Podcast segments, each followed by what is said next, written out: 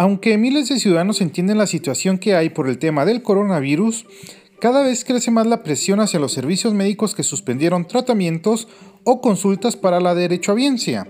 Son múltiples las denuncias que hay que en el ISTE de la ciudad de Chihuahua no están atendiendo a personas con cáncer u otro tipo de enfermedades como lo hacían de manera habitual, lo que pone en riesgo la salud de las personas. En el caso de pensiones civiles del Estado, cancelaron sin decir agua las citas médicas con los especialistas que se tenían programadas para las próximas semanas, instalando un nuevo esquema de atención que reduce al mínimo la atención al público.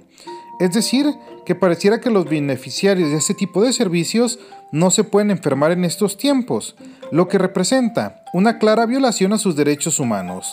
El tema irá escalando conforme pasen las semanas, así que será algo que tendrán que resolver pronto de una u otra manera. Mientras, yo lo leo y escucho a través de mis redes sociales. Me encuentra en Facebook o Instagram como Bernardo Fierro. Gracias por su atención.